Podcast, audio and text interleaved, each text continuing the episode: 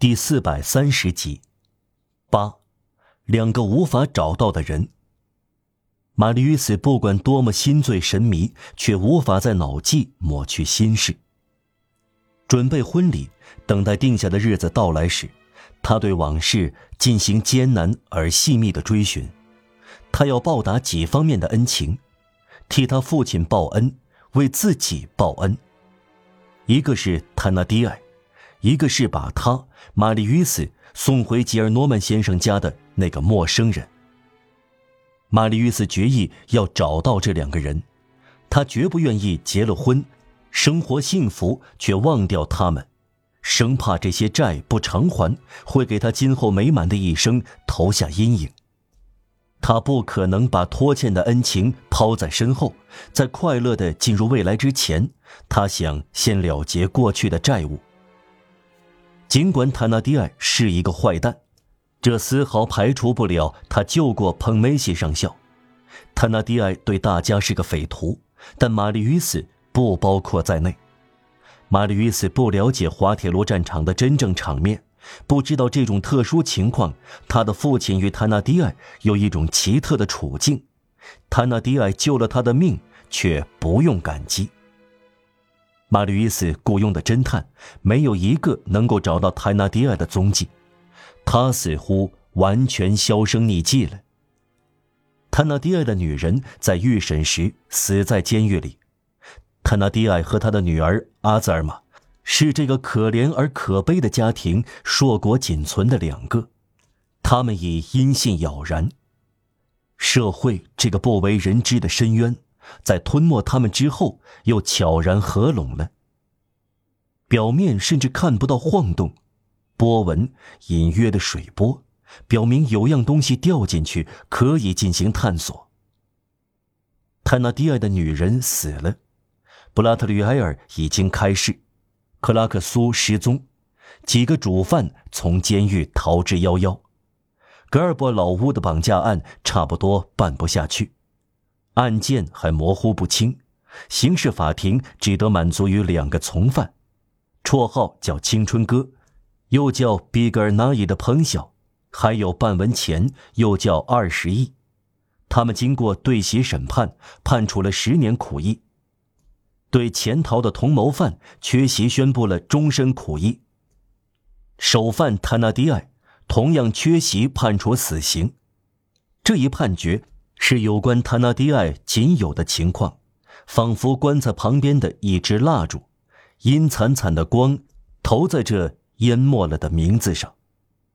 再说，塔纳迪埃生怕被重新抓住，这一判决又把他赶到最深藏不露的地方，加厚覆盖这个人的黑暗。至于另一个，至于救了玛丽·与死那个隐姓埋名的人，起初寻找有些结果。随后突然中断了，终于找到那辆六日夜里把玛丽·与斯送回独楼地修女街的出租马车。车夫说，六月六日，按照一个警察的命令，他从下午三点钟至夜里驻守在香榭丽舍沿河大街的主管道出口上面。将近晚上九点钟，面对河岸的下水道铁栅打开了，走出来一个人。肩上扛着另一个看来已死的人，在这里守候的警察逮捕活人，抓住死人。他车夫按照警察的命令，把所有这些人接到车里。先是到了独楼地修女街，把死人放下。死人就是玛丽·于斯先生。车夫认出了他，尽管这回他活着。随后，他们又登上他的马车，他挥鞭赶马。在离档案城门不远的地方，他们叫他停车，在街上付给他车钱就走了。警察带走另一个人，其余的他不知道了。夜里很黑。上文说过，玛丽·与斯什么也回忆不起来，他只记得，正当他仰翻在街垒上的时候，一只强有力的手从后面抓住了他，然后他就全然不知了。他直到在吉尔诺曼先生家里才恢复知觉。他陷入到推测中，他不能怀疑自己的身份。他倒在马场街，怎么会在靠近残老军人院桥的塞纳河滩上被一个警察抓住呢？有个人把他从菜市场区扛到香榭丽舍。怎样走的？从下水道。闻所未闻的献身精神啊！有个人，是谁呢？玛丽·约斯正要寻找这个人，关于他的救命恩人的情况一点儿也没有，毫无踪迹，连一点蛛丝马迹都没有。玛丽·约斯尽管在这方面不得不小心翼翼，还是追查到警察厅，但是同样获得的情况无助于澄清。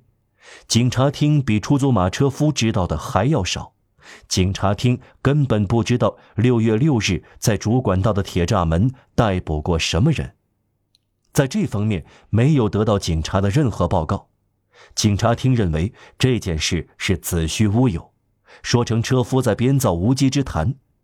车夫要赏钱，什么都干得出来，不惜编造。可是事实确定无疑。玛丽·约斯不容怀疑，除非怀疑自己的身份。正如上文所述，这个古怪的谜样样解释不通。这个人，这个神秘的人，车夫看见他从主管道的铁栅门出来，背上扛着昏迷的玛丽·约斯，埋伏着的警察当场抓住一个起义者的救命恩人。他后来怎样了？为什么这个警察保持沉默？这个人逃走了吗？他贿赂了警察。玛丽·约斯的救命恩人，为什么他不给玛丽·约斯一点信息呢？这种无私同献身一样，都是不可思议的。为什么这个人不再出现？也许他不图报恩，可是没有人能不表示感激。他死了吗？他是什么人？他相貌怎样？谁也说不出来。车夫回答：“夜里很黑。”巴斯克和尼克莱特吓坏了，只看到小主人浑身鲜血。看门人的蜡烛照亮了玛丽·约斯到家时的惨状，只有他注意到这个人，这是他提供的特征。这个人样子可怕的很。玛丽·约斯保留了他被人送回家时所穿的血衣，期望有助于寻找。查看他的衣服时，可以注意到有一块衣襟被奇怪的撕开，缺了一块。